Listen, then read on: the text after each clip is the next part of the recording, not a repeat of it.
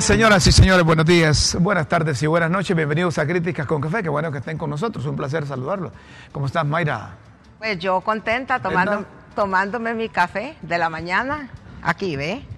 Aquí, ya esta es la tercera taza. Tercera taza, qué nivel. Guillermo, ¿qué tal te fue por Olancho? Bien, ¿Le trajiste el encarguito a, no, a- a salí, Mayra? salí tarde. Sí, salí saliste tarde. tarde. No, esa táctica ya la sabemos. Sí.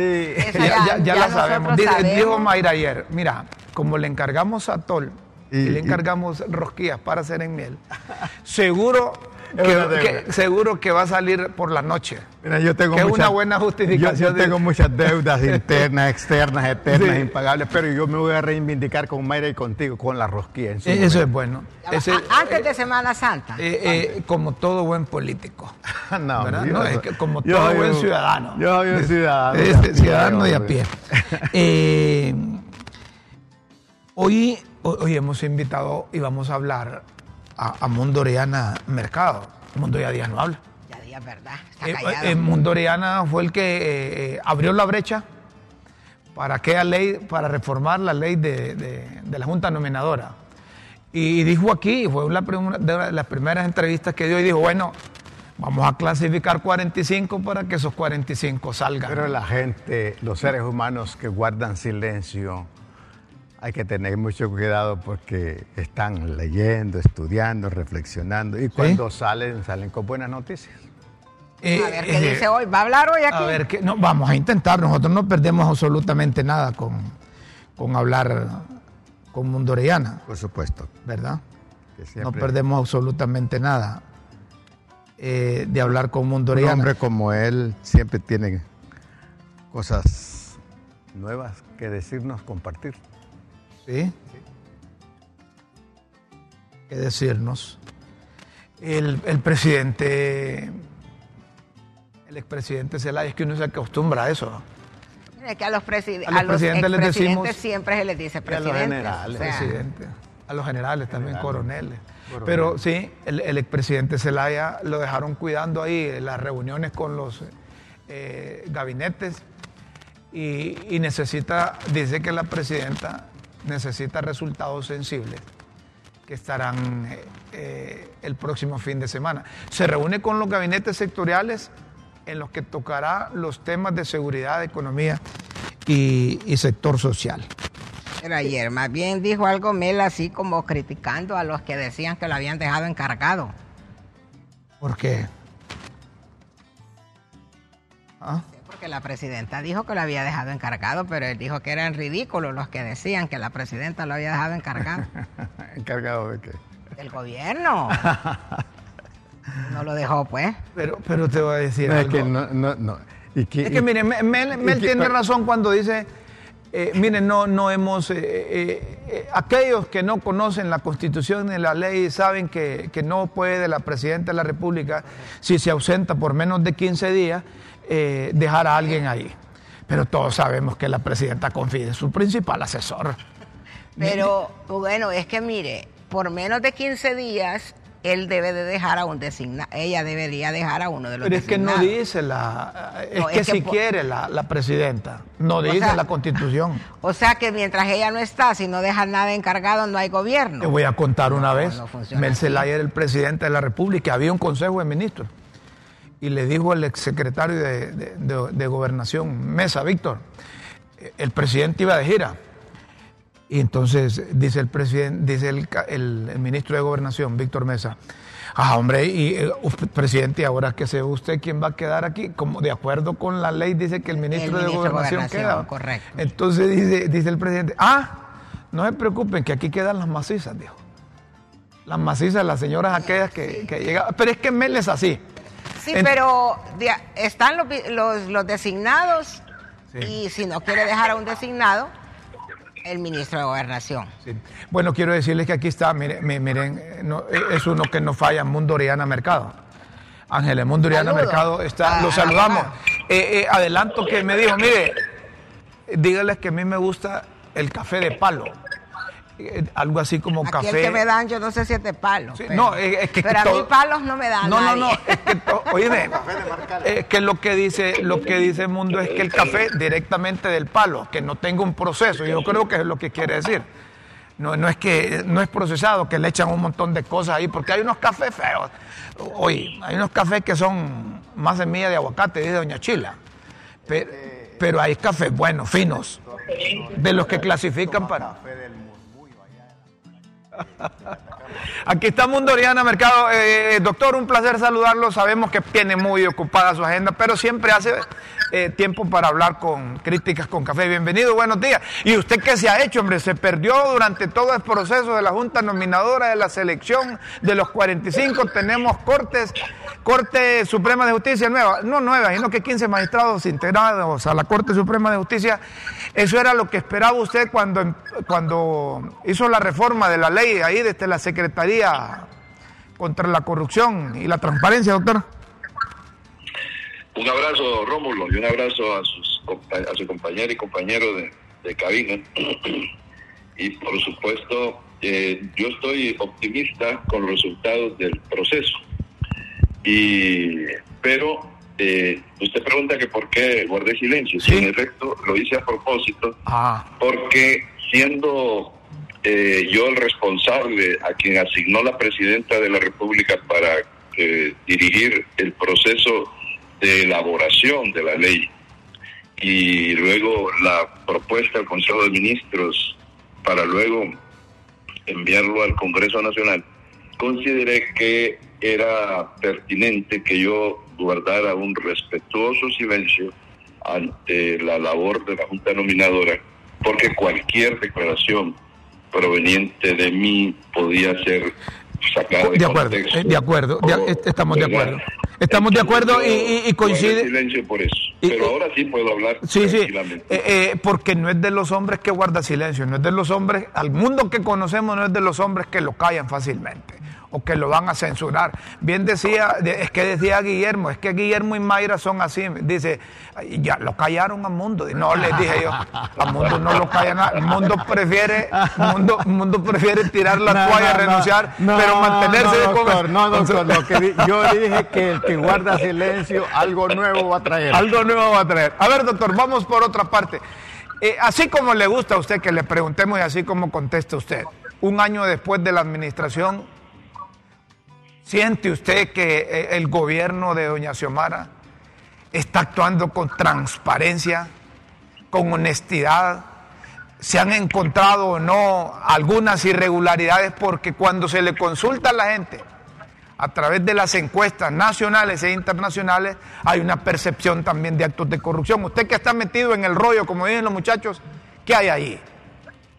Bueno, Rómulo, eh, es responsabilidad nuestra desde la Secretaría eh, supervisar y evaluar los procesos de ejecución de decisión y los procesos de ejecución del gasto.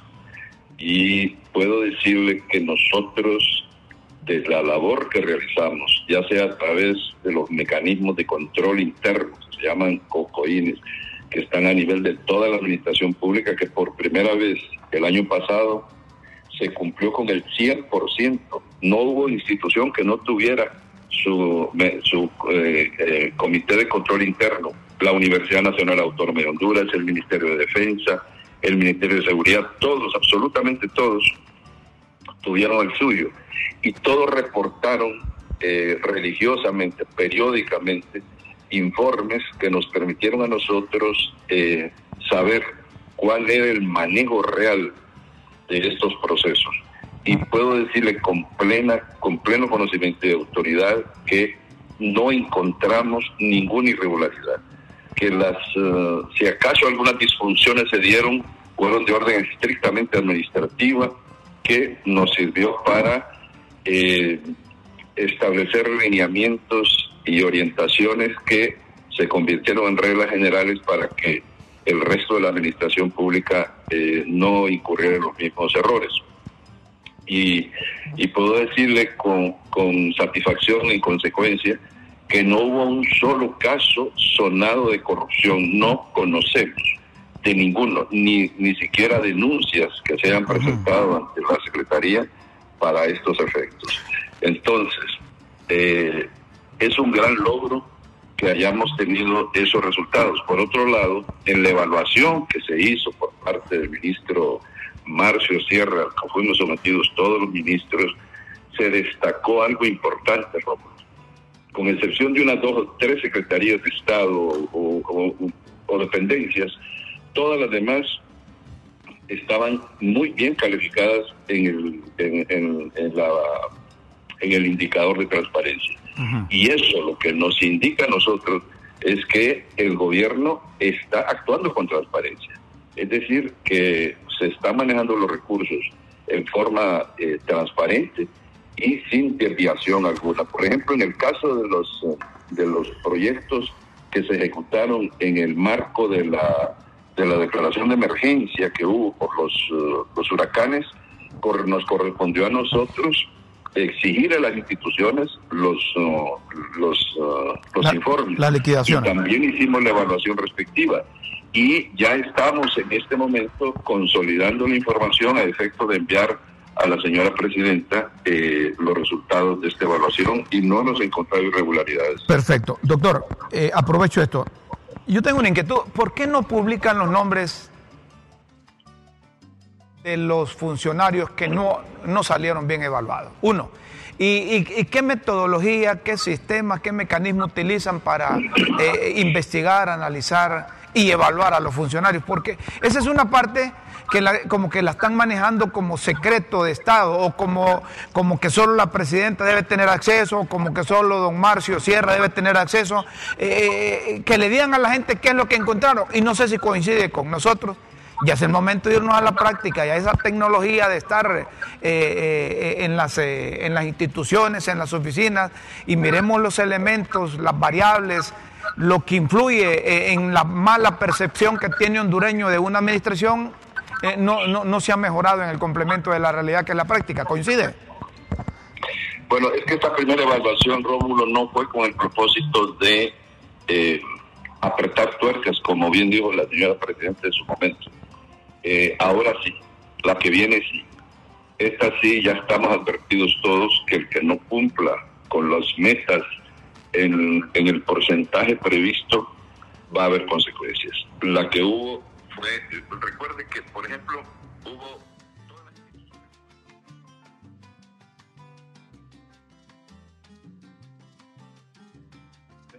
estuvo cinco meses sin presupuesto, igual muchas otras.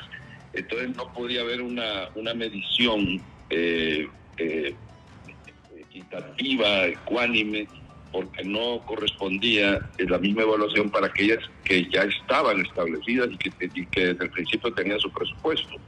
Así es que eso impidió que hubiese una evaluación eh, correcta y proporcional.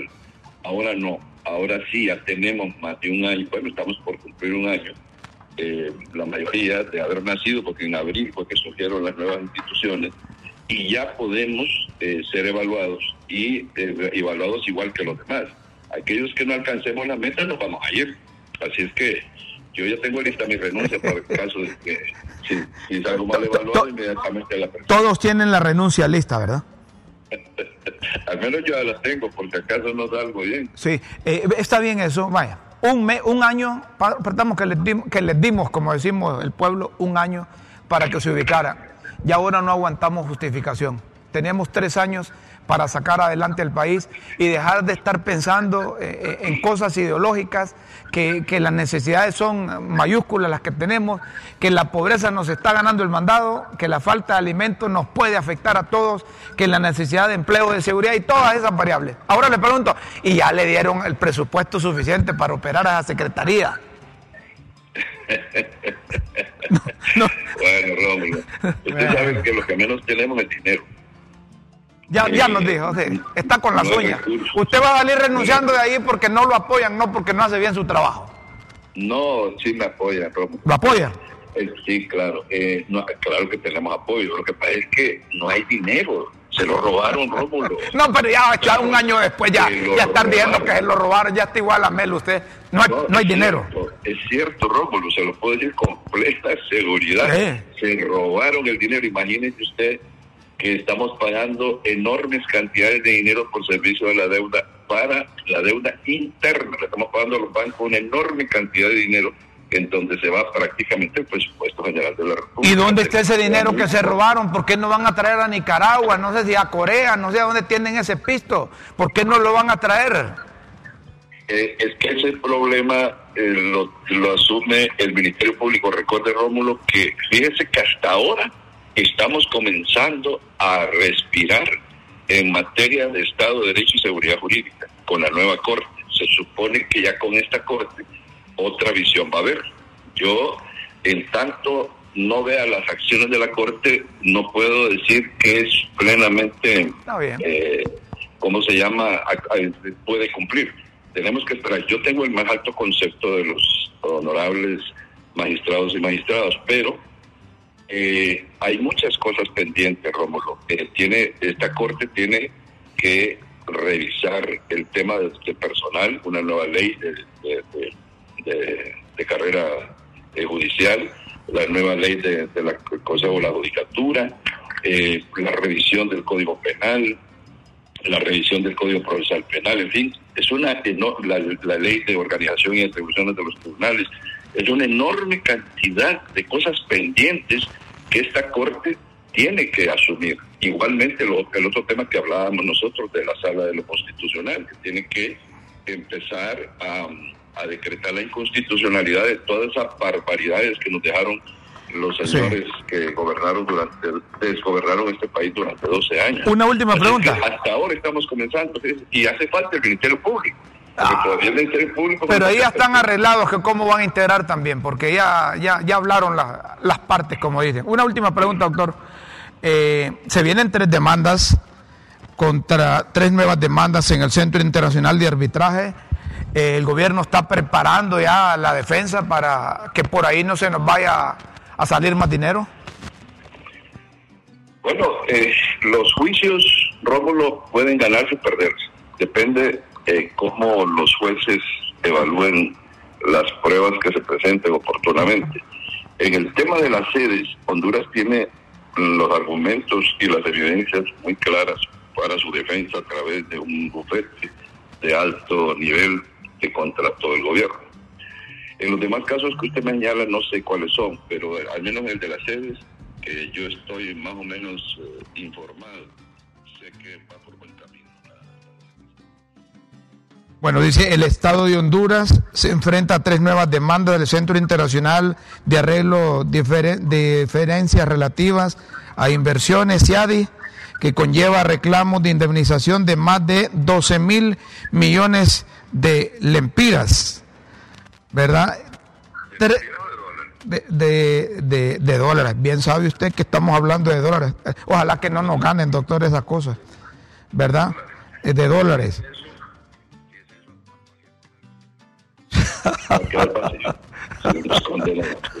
Doctor, le agradecemos mucho que nos haya atendido y, y, tómese el cafecito de palo tranquilo. Y, y, necesitamos más práctica, necesitamos más práctica. Eh, ya pasó un año y ahora dice usted, ahora se van en serio las evaluaciones y necesitamos que trabajen en serio también los funcionarios, doctor. Por supuesto que sí, y el que no funcione que se vaya, yo estoy de acuerdo. Así, totalmente. Muchas gracias, un fuerte abrazo. Un abrazo, Rómulo. Gracias, doctor. El doctor Ángel Mundo Oriana Mercado. Eh, eh, el, doctor es, es, contundente, pero estas demandas están, están ahí al, lado. Y eso de arbitraje, si no, no las hicieron oportunamente. Es que lo, que él dijo, Rómulo, eh, se puede interpretar como una respuesta simple, pero es la realidad. Un juicio se puede ganar o se puede perder usted no tiene seguridad ni de que lo va a ganar ni de que lo va a perder. Las dos cosas tienen la misma posibilidad. Entonces aquí cuando Honduras pierde un juicio, empiezan a buscar culpables de que sí no hicieron, de que sí hicieron, pero la verdad es que los juicios se ganan o se pierden. lo único que, así como le, dijimos al doctor Mondoriana Mercado, miren, pasó un año. Ya dejemos de estar diciendo que aquellos se robaron el pisto, porque no lo han recuperado es porque no tienen capacidad tampoco de recuperar ese dinero. Ya van ya, más de un año, si, el 27 Aparte de, de que tienen que generar ellos sus propios ingresos en su periodo, pues. Porque siguen cobrando impuestos o no. Y mejorando la percepción de impuestos, porque dicen los de aduana que no hay corrupción. ¿Siguen recibiendo el dinero de la tasa de seguridad o no? ¿Siguen recibiendo el dinero de los peajes o no? ¿siguen recibiendo los impuestos de la gente o no? Sí. O sea, han generado ingresos. El que se robaron, bueno, ese ya se lo robaron, ese ya se fue. Pero, ajá, ¿y el nuevo? Y ahí está el desafío ¿Y también. los nuevos ingresos? El desafío al ingenio, a la creatividad, a la creatividad de los, los funcionarios. No Eso puedo- es como que- Solo una, una cosita, no puedo atender llamadas al aire. Si usted quiere un WhatsApp, por mucho gusto puede escribirlo. 9990-6597. Mande su escrito y con gusto se lo leemos. Para todos. Muchas gracias. Eh, eso de los recursos dicen que la percepción ha mejorado. Dicen que no hay actos de corrupción. Bueno, entonces. Como vos decías, han hemos pagado todo. Pero lo que digo yo es que eh, eso está como que una persona diga, es que mi- mis padres no me dejaron herencia, entonces yo no puedo prosperar. O sea, tiene que procurar sus propios recursos. Desafío al ingenio. Eh, Entonces Eh, la herencia la es una crisis cosa. desafía y lo la que uno genera es otra. Entonces el gobierno, yo estoy de acuerdo que los primeros días dijeran no dejaron nada. ¿Se lo robaron? Sí, porque quedó vacío, pero ya pasó un año y durante y en un año han tenido ingresos. Claro, dice el abogado Orellana una cosa que también ya se dijo que habían paga- están pagando los intereses de la deuda. Bueno, es que es parte de, pues, porque lo- lo- las deudas del país no son de gobierno, son del Estado, son del país. Por lo tanto, si la deuda es a 100 años, pues tienen que pagar todos los gobiernos que hayan de aquí a 100 años. Así que eso no es Yo- justificación. Yo pienso también, discúlpame Rómulo, que toda crisis trae consigo el germen de su propia alternativa. En otras palabras, es un desafío permanente a la capacidad creativa e ingeniosa del ser humano. de buscar solución, así se trata la cosa. Es decir, mire, han pagado la- la- las deudas internacionales, han pagado la- la- la- los eh, intereses, han, han abonado a capital si lo han hecho. Yo lo que creo es que el gobierno, sinceramente, ayer lo dije, es inoperante, no tiene capacidad los funcionarios, va, no el gobierno, los funcionarios. Eh, no, no tienen la, la capacidad de gestión, ¿verdad? La creatividad que se necesita en un momento de crisis como este, porque eso tiene que ver con el estilo, el Yo gobierno pre- tiene que ver con el estilo de la ustedes persona. dos realmente al público, ¿ustedes conocen el plan de desarrollo y operativo del gobierno? Es que ¿sabes lo que pasa? Socialismo democrático. No, no, pero es que le voy a decir No, algo no, no. sobre ese tema. Con- No, no, no, no, pero es que sobre ese tema yo tengo mi punto. Por ejemplo, yo puedo hacer un plan No, pero lo conocen. antes de llegar. Ah, pero cuando yo llego, Sí, te encontrás con otro yo me encuentro con que es, ese plan ¿lo eran fantasías, eran sueños. No, no. ¿Lo conoce usted?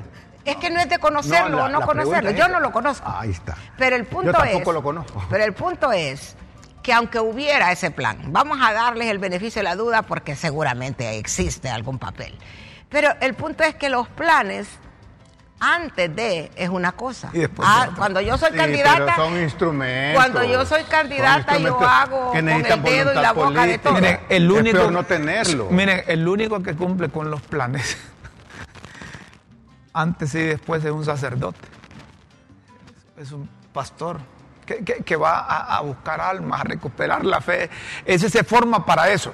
Pero un político hace un No. plan de gobierno para engatusar a la gente. No, no, no, pero un, un gobierno serio. No, siempre estás hablando de un gobierno serio, pues. Pero si es que aquí no hay gobierno serio. Ah, vos pues. mismo estás hablando de un gobierno serio. ¿Sabe qué pasa? vos- perdona, si vos querés ser rector de la Tienes que universidad, tener un plan de desarrollo. tenés de que tener un universidad. plan de desarrollo que lo armaste con todo el equipo que vas a llevar Si para yo la voy a dar rectoría. clase en la universidad, yo sé lo que voy a hacer hoy en la tarde. pues. Clases programadas. Y todo, y todo- todo el- En base todo a un Pero es que sabe qué pasa, es que ahí es donde yo voy. El plan, yo y, y- y nos pasa a nosotros en nuestra vida personal.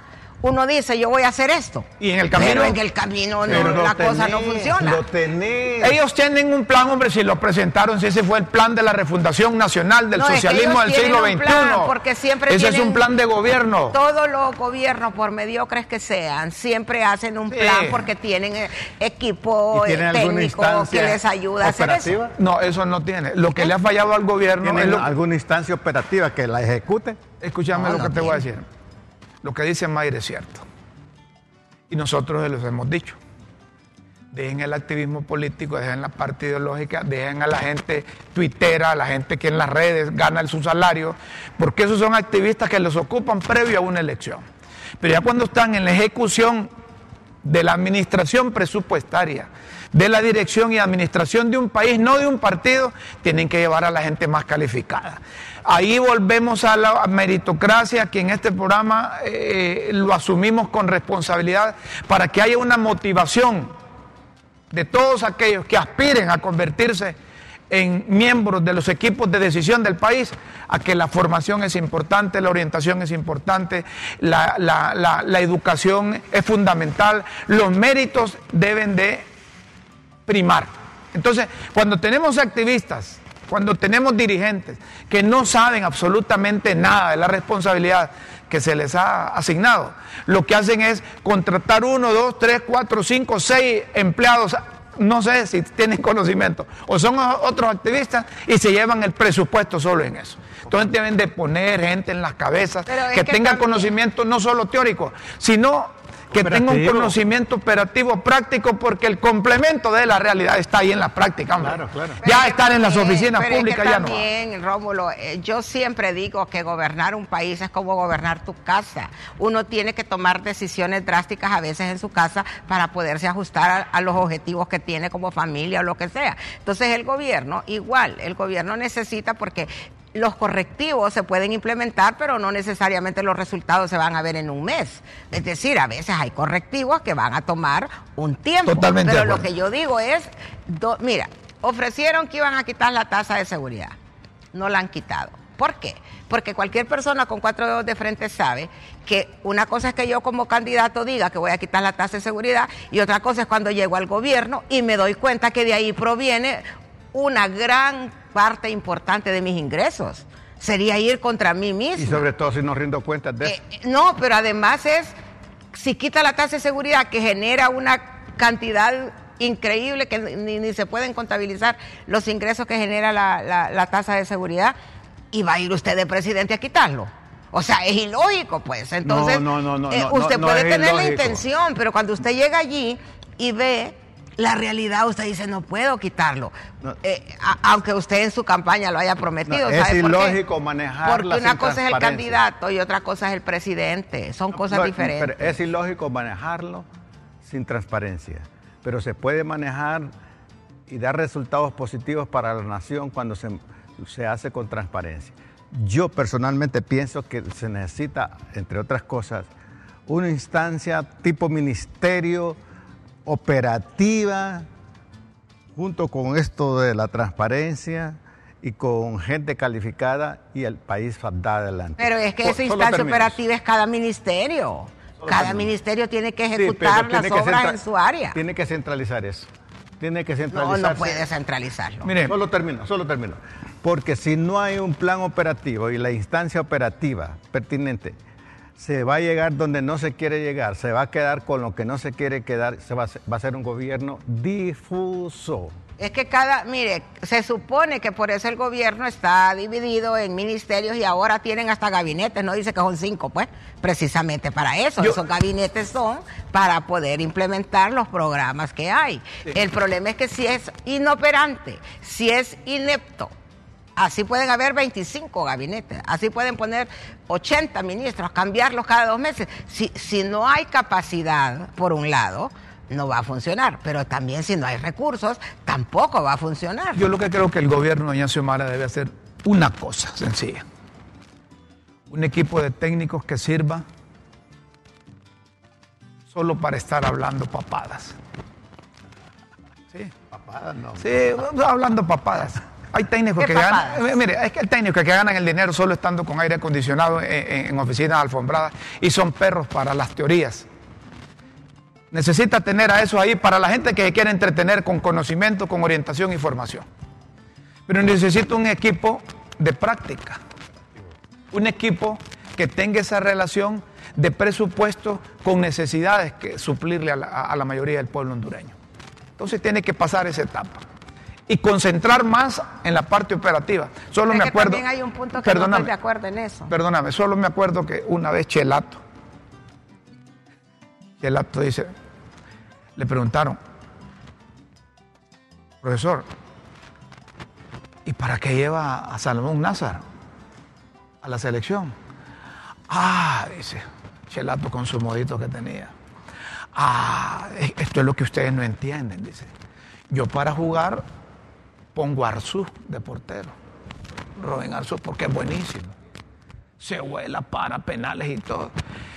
Pero a Salomón Lázaro lo llevo porque es médico, es universitario, es un profesional. Y para el momento de las entrevistas, Nazar va a poner la cara en representación de todos los jugadores. Entonces les traigo a colación esto porque cuando se trata de poner ante organismos internacionales la parte teórica, técnica, pongamos a, Larry, hombre, a nuestro común amigo. Pongamos a Ávila. A, Ávila, Nelson Ávila, de este sabe cuando le, digo pero, Larry. Pero yo te voy a decir algo también, mire, eh, otra cosa es que demandamos de los gobiernos, de todos, no solo de este, que se involucre de lleno en temas micros microeconómico, es decir, eh, eh, la economía familiar allá del último hondureño que no tiene que comer. Pero el país para salir adelante necesita decisiones a nivel macro. Los correctivos son a nivel macro. ¿Para qué? Para que eso tenga efecto después en, el, en la parte micro. Mamadita, pero es que nosotros suponemos que, que cuando este hombre habla de plan de gobierno y nosotros decimos que ya pasó un año, es que ya tienen toda esa papada. No necesariamente. Bueno, es que mira, entonces, entonces nada fueron. Porque ¿cuáles correctivos han Entonces nada fueron. Mire, ¿cuáles son, los, ¿cuáles son los problemas que hay que combatir aquí? Ah, hemos dicho aquí, la generación de empleo, la alimentación. Bueno. Buscar un control de cómo producimos lo que realmente consumimos. Eso, eso, eso es fundamental. Mejorar las carreteras, porque aunque ustedes no lo crean, mejorando las carreteras del país, eso es parte del desarrollo y se contribuye a, reducir la pobreza, aunque ustedes no lo creen, no lo quieran entender así, porque la gente que tiene café allá en Marcala, en las comunidades que no tienen acceso, les compran el producto al precio que quieren aquellos que tienen capacidad de transporte. Ayer, yo estaba en Olancho y vine una telaraña. Entonces la quité de la casa de mi hermano Luego, en la tarde, estaba la araña haciendo de nuevo la telaraña. Pensé que así pasa con los gobiernos. Quitan la telaraña, pero ahí está la araña. Ahí está la araña. Entonces, necesitamos la mujer araña. Pero sabe una cosa, pero también lo que sucede es que, digo yo, todos hablamos de la necesidad de empleo, porque todos, aquí eh, el problema del desempleo, yo opino que si se resuelve el problema del empleo, todo lo demás está resuelto. Pero ¿qué sucede? ¿Cuáles son las decisiones macro que se han tomado para generar empleo? Porque la generación de empleo requiere decisiones macro. Por ejemplo, eh, eh, es mentira que las grandes empresas son las que generan la mayoría del empleo en Honduras. La mayoría del empleo en Honduras lo genera la pequeña y la microempresa y la economía informal que es inmensa. Entonces, esos sectores necesitan una serie de medidas que les permita salir adelante. O sea, tiene que haber una política macro de financiamiento de intereses bajos, o no sé, de manera que la gente pueda abrir sus negocios y generar empleo. nosotros, partimos no hay correctivos a nivel macro para, para crear esas condiciones. Nosotros queremos exportar o, o atraer inversión. Bueno, ¿qué decisiones macro se han tomado para atraer inversión. al menos yo no he visto ahorita ninguna nueva. Entonces, hay una cosa que todos sabemos, uno de los temas que aleja la inversión hondureña, la inversión extranjera en Honduras, eh, son las leyes laborales. Porque las leyes laborales aquí son demasiado severas. ¿En qué sentido? Y no es que esté en contra de ellas, es que eso es lo que dicen los inversionistas. Entonces van a otros países donde tienen mejores opciones en cuanto a eso. Yo pienso que deben haber decisiones radicales para superar la ignorancia, que aquí sería la cuestión de la educación. Por eso. superar los vicios y superar la pereza. Capacitar, bueno, pero superar la pereza no, no, sé si puede haber una política gubernamental para superar. Yo, no soy pesimista. La pereza. Yo soy optimista. Yo creo que podemos enderezar el barco. Yo, también. Yo creo que podemos enderezar el barco. y yo creo que si aprovechamos. Y, yo creo que aprovechamos, a manera de ejemplo, esa, esa apertura que hay de gobiernos amigos, como de España, como Estados Unidos, como Taiwán, y aprovechamos esos recursos que hay para el corredor norte. Como el corredor norte. China, ¿China qué? ¿Qué China? La China comunista, eso no dan nada. China eh, la China Taiwán ya lo dije, pero la China comunista no da nada. La China comunista dice, dejen a Taiwán y se van con nosotros. Le pagamos las deudas, se hacen comunistas y viven como Venezuela, como Cuba y como Nicaragua. No, estamos hablando de esos programas que los han identificado, que incluso altos funcionarios del gobierno de la administración la Biden. es una potencia económica. sí es económica, Mayra, pero... Mayra, vamos a ver, vos haces vestidos. ¿Ah? Vos haces vestidos y te, y te los quieren en el mercado internacional y los, vas a mandar a Estados Unidos o los vas a mandar a China. ¿Cuál es el mejor mercado que tenemos? Es que ¿por qué crees vos que no exporta los, los, fabricantes hondureños? Porque no tienen capacidad de producción, Rómulo. si, yo quiero vender, si yo quiero vender camisas en Estados Unidos, tengo que tener capacidad para producir cientos de docenas en una semana. Entonces aquí... La China popular te calza a todos los habitantes de la tierra con dos pares de zapatos al día. Exacto. Entonces, ¿qué es lo que sucede? Potencia. Eh, lo que quiero decir, es que este, este porque nombre no, que no sé qué le pasa. Es, el punto es... Espérate, ¿cómo me dice?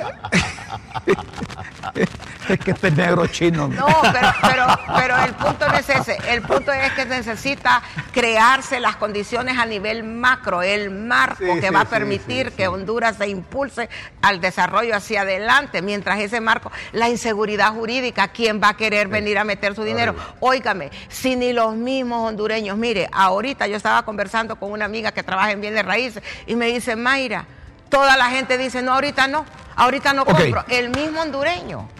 No digamos tiempo me dicen, vamos a otro tema. Correcto, tiene razón. Hablan mucho de chino ustedes y no conocen nada de chino. No, no producen ni cizaña los tres. Negro. chino, negro. No producen ni cizaña los tres. Unos se quedaron eh, conectados a la ultraderecha, ¿cómo dice la gente? A la ultraderecha y el otro a, la ultraizquierda. Nadie de los tres sabe lo que es la. ¿La qué? Geopolítica. Vaya. Está, bien, insúltennos como quieran. Miren. Muy amable por las caricias. Eh, don Armando Navarrete es, jefe economista del Banco Centroamericano de Integración Económica. Ayer le dijimos a los de producción que nos consiguieran alguien de este banco, porque eh, analizando sondeos, encuestas nacionales e internacionales, sobre la economía, sobre la percepción que tienen los centroamericanos, que tienen los centroamericanos y particularmente los hondureños, hay unos hallazgos que coinciden con, reprobaciones que hace la mayoría, la percepción que tiene de, desarrollo del país. Entonces un economista eh, de nombre Roberto Lagos escribió y pusimos el Twitter de ayer de él Decía, siempre he observado que el Fondo Monetario, el BID, ahí está el tweet de Roberto Lagos para que lo inserten ahí, por favor. Siempre he observado que el Fondo Monetario, el BID y el Banco Mundial producen investigaciones de alto nivel. Sin embargo, en el BESI, BESI no observo eso. De hecho, el nivel de los estudios económicos es bajo. Entonces preguntaba este economista en, en su cuenta de Twitter, Roberto Lagos, al banco y le preguntamos al señor Armando Navarrete, economista jefe del Banco Centroamericano de Integración Económica. Gracias por aceptarnos la invitación y nuestro propósito es tener insumos de instituciones que se supone son serias y responsables, que financian actividades en Centroamérica y más allá, o que tienen socios extrarregionales, que financian la institución y queremos ver qué hace este banco y si tiene estudios relacionados con la identificación de los principales problemas, que estos no cambian, pero sí nos interesa saber que una institución de prestigio internacional los maneja. Don Armando, gracias por aceptar esta comunicación. Bienvenido a Críticas con Café. Buenos días. Buenos días, licenciado Matamoros. Eh, le agradezco sobremanera eh, la gentileza de invitarme un poco para contarle sobre la labor que estamos realizando desde el Banco Centroamericano de Integración Económica en materia de, como usted mencionaba, pues, estudios especializados investigaciones temáticas. Eh, es un honor estar aquí con usted. Si quiere, le cuento un poco sobre lo que hemos venido haciendo. Eh, tal vez iniciando, pues solo para poner el contexto, yo sé que muchos conocen al BCIE eh, en Honduras, pero parece que algunos no conocen en detalle lo que hacemos. Como ustedes saben, pues eh, nos fundamos hace unos 62 años por ahí como el brazo financiero del sistema de la integración centroamericana, justamente para promover la integración regional y el desarrollo económico y social equilibrado de los países que en ese momento eran los signatarios, que eran cinco. Eventualmente hemos abierto nuestra membresía y el capital accionario para dar espacio a la incorporación de nuevos socios eh, que nos ayuden a profundizar el impacto de nuestras intervenciones. Y bien, para esto eh, nosotros principalmente financiamos el desarrollo de infraestructura pública en diversos sectores, que son sectores donde se han identificado, por llamarle de alguna forma, eh, cuellos de botella que impiden a nuestros países acceder a otros estadios de desarrollo. Y ahí estamos hablando de distintos temas eh, que usted menciona, digamos, que pueden constituir problemas en nuestros países y van desde aspectos de infraestructura logística y de conectividad, energía, salud, educación, eh, agua y saneamiento, vivienda social, entre otros.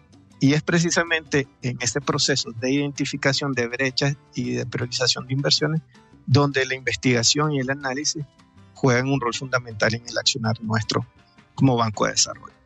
Entonces, ahí entrando un poco ya en detalle, nosotros hacemos investigación aplicada, es decir, eh, realizamos eh, análisis y diagnósticos que son sectoriales y que tienen un alcance regional. Eso eh, con un enfoque en la elaboración de estos estudios que está en línea con nuestro mandato constitutivo y la visión estratégica en materia de desarrollo. ¿Por qué lo hacemos regional? Bueno, porque en ese momento se vuelve útil poner en perspectiva la magnitud y la intensidad de estas brechas que identificamos a nivel de los países. Si bien es cierto, todos sabemos que existen particularidades marcadas entre países que los identifican, la evidencia también nos sugiere que como región, en mayor o menor medida, todos estamos eh, expuestos a los retos del contexto económico mundial, los desafíos de nuestras propias realidades socioeconómicas y hasta de los riesgos ambientales y sociales, por mencionar algunos. Y entonces yo por ahí le digo que lo que nosotros elaboramos eh, nos proveen evidencia empírica y datos que brindan una coherencia a la propuesta estratégica que como banco llevamos a nuestros países, incluyendo Honduras.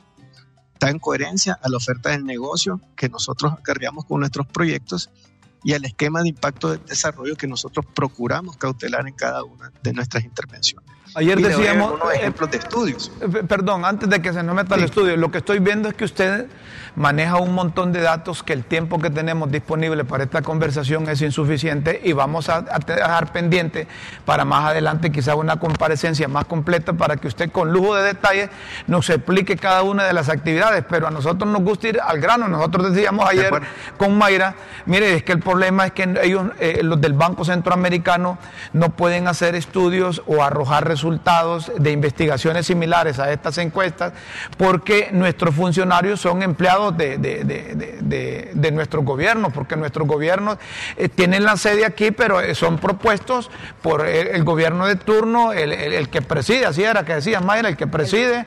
y el presidente, el presidente por los gobiernos y también los representantes. Correcto, entonces nosotros decíamos ayer, no, ellos no van a, a darse con la piedra en los dientes o estar en contra de quien los pone ahí.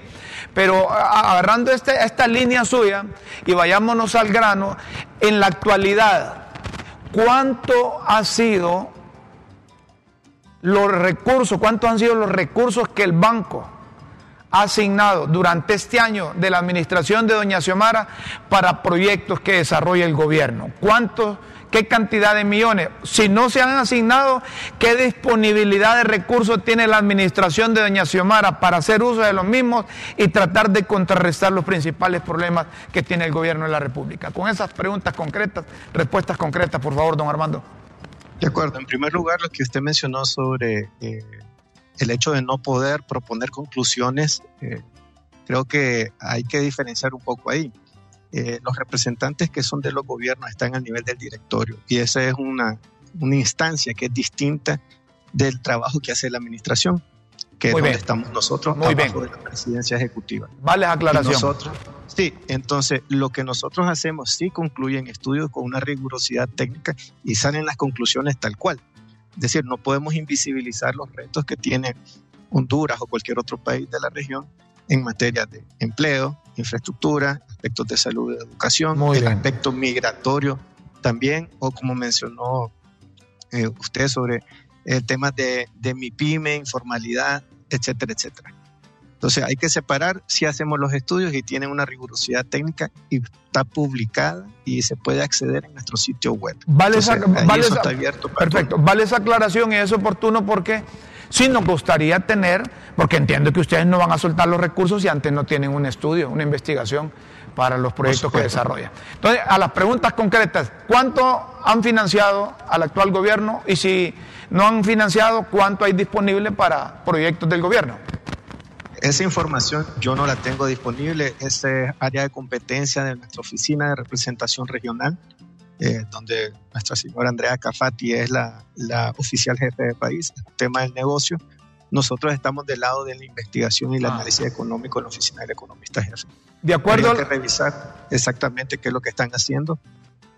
Perfecto. De, acuerdo, a la, de acuerdo a las investigaciones que han realizado, ¿qué debe priorizar el gobierno en cuanto a proyectos que financia el Banco Centroamericano de Integración Económica.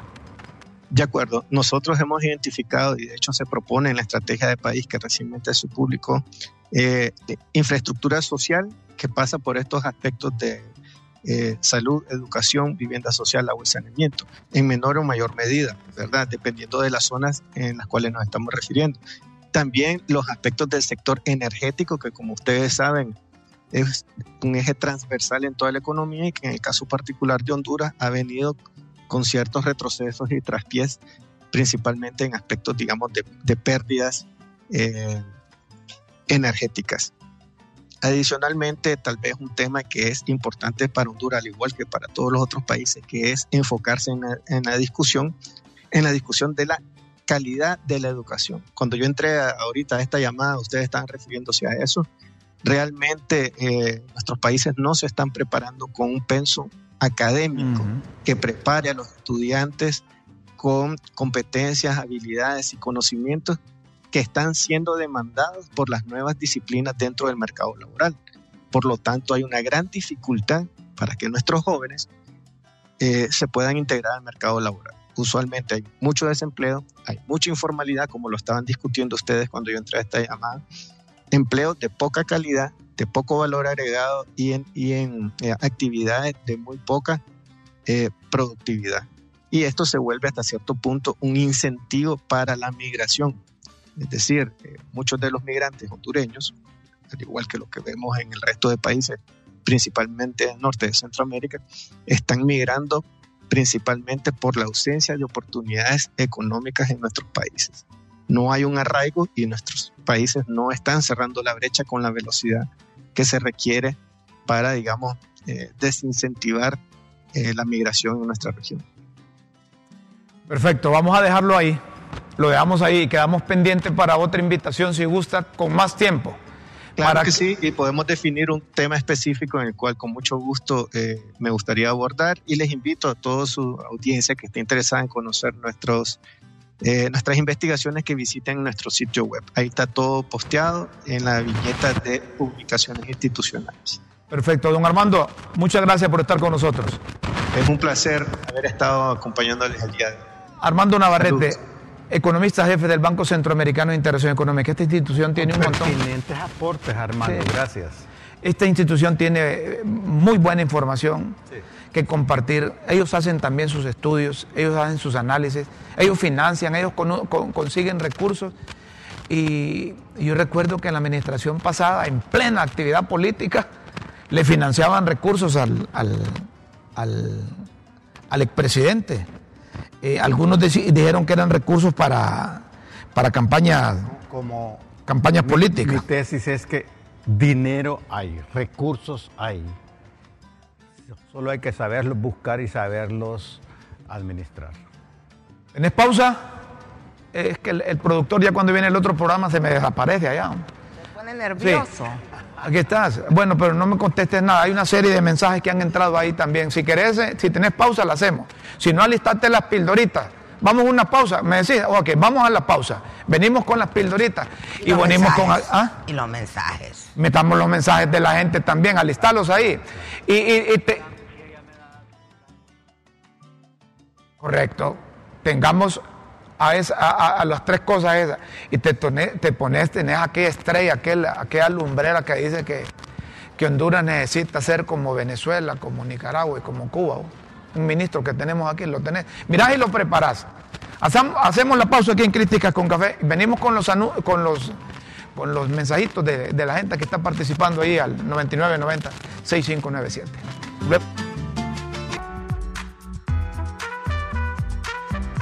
que enseñan y orientan a quienes quieren aprender.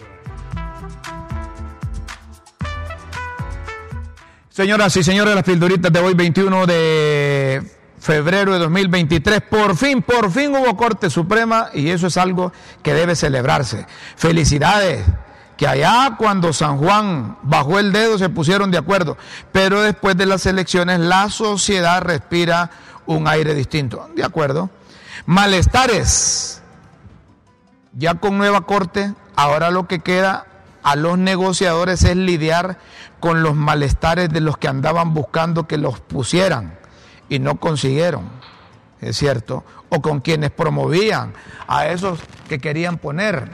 Pauta, ahí en unos chats salió uno que otro, otra de esas chatarras inconformes dando pautas de cómo debió haber sido la cosa como si solo fuera de soplar y hacer botellas. Totalmente de acuerdo. Suerte.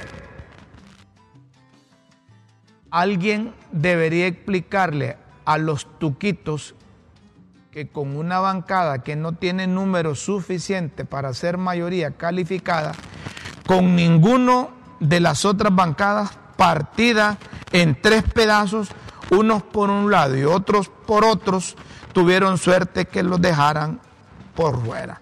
Y es que es cierto, el Partido Liberal no hacía mayoría. Nada. Calificar, no hacía nada con esos. Y le dieron cinco. Con esa fragmentada, más bien, es un triunfo de los liberales. Cuatro, ¿va? Cuatro. Cuatro. Sí. Sí, fue un triunfo para los liberales. Conseguido. Ah, y que es un milagro que alguien les haya conseguido lo que obtuvieron, sin votos, con que reclamar ni ejército compacto con que dar la lucha. Ah, papá, es que es cierto. Los liberales salieron gananciosos y hacía una proporcionalidad de, representación. Cuatro les dieron. Les dieron mucho, más bien. Esa es una ganancia del Partido Liberal. Desengañar y de paso desengañar a esos de los otros bandos que creen que en este torbellino confuso prolongado y de zozobra ganaron puntos con esas actitudes que desprestigian la política. Si quieres seguir leyendo más de las pildoritas de la tribuna, solo ingrese a www.latribuna.ltv. Los esperamos en una próxima emisión de Las Pildoritas de la Tribuna en Críticas con Café. Todo por Honduras. Don Rómulo, que, don Rómulo, fíjate que yo quise seguir leyendo las tribunas y apareció un mirón y esa es una, una de las viejas. Sí, pero es que ya ese problema ahí que no, la, no las ponen ahí. Hay mensajes. Don Rómulo, se debe eh, tenemos para nuevos negocios en la banca, hay dinero que nos pueden prestar. La delincuencia nos frena. Ningún negocio puede prosperar si no quitan esos extorsionadores. ¿Será que vamos a agarrar telarañas esperando que eliminen esa peste? Ojalá viniera don Bukele aquí y elimine esos mareros. Retos en materia de transparencia tiene don Mundo, preguntaban. ¿Qué es lo que van a sacar del oscurantismo? Preguntaban. Para darle transparencia a este gobierno. Vaya. Los invito, ¿saben a qué? A que lean el editorial de la tribuna. El editorial de la tribuna. ¿Quién mueve el jarrón del avispero? No, de las hormigas. Es que al final termina meten 100 hormigas rojas y 100 hormigas negras en un jarrón, ellas pueden estar tranquilas ahí mientras nadie las toca. Pero le haces así al bote. Pero cuando empezás a mover ese jarrón, ahí se empiezan a eliminar unas a otras. Lean ese editorial de hoy que está bueno. Nosotros no tenemos tiempo aquí ya porque ya, rapidito se va el tiempo. Se va el tiempo demasiado Eh, rápido. yo creo que con, con el productor ahí, con la agilidad con que ponen el material, yo creo que va a ser mejor que, que, que, que- hagamos un día el programa con lo que quiere el, el- el televidente. Lo hacemos mañana. Sí, yo te digo. ¿Lo hacemos mañana? Mañana, mañana. Usted prepárese para mandar sus sus sus WhatsApps y así vamos a hacer el programa con los temas que la gente quiere comentar. Sí. Lo Aquí que es- la gente quiere. Opinar. tenía años de no, ver- no, no, no, no verlos. Ya perdiste el cabello, me dice uno. Mira, cada quien tiene su problema. ¿ah? Cada quien, cada quien identifica su problema también. Eh, ¿Qué pasó que no pusieron al ilustre funcionario que dice que hay que seguir el ejemplo de Venezuela? De Cuba, ya no hay tiempo, dicen ahí. Bueno, una pregunta. Pero lo ¿Cómo podemos dicen? poner mañana. Lo pueden poner mañana. Una pregunta, ¿cuál es? Bueno, pues terminamos con esta pregunta. Mayra y a, a Guillermo y a Rómulo. Si usted quiere comprar una casa y quiere mandar a estudiar a sus hijos, los manda a Venezuela, a China, Cuba, Nicaragua o Estados Unidos. China. A China. Si tuviera, ¿cómo los mandaría a Estados Unidos? Yo los mandaría a Estados Unidos. Si tuviera, Hay, hay- hay una- hay si unos tuviera revol- para pagar. hay unos revolucionarios latinoamericanos que anden enganchando a la gente aquí. Y lo primero que hacen, o se casan con una gringa o compran propiedades en Estados Unidos. Y todos sus hijos los metieron a las escuelas bilingües para que aprendan uno y dos, hasta tres idiomas, y los mandan a estudiar a los Estados Unidos. Y aquí enganchan a la gente que la revolución, que el socialismo, que el comunismo es la alternativa de solución. Entonces, si es tan buena esa papada, ¿por qué van a comprar casas a los Estados Unidos y mandan los hipotes a Estados Unidos? No, solo pregunto, no te enojes conmigo, Chila. Mejor nos vamos mañana si quieren seguimos hablando de este tema. Mañana. ¿Cómo la rosquilla? La rosquilla y el atol, esperalo. Va a venir, ¿verdad vos? En su momento. En su momento. Señoras y señores, con Dios siempre en vuestras mentes y en nuestros corazones, los invitamos para mañana a las 9 en punto en LTV y Facebook Live con plenitud, como dice Guillermo Adiós. y como dice Don Chilo. Nos vamos. Buenas tardes, buenas noches. Muchas gracias a todos. Buenos días.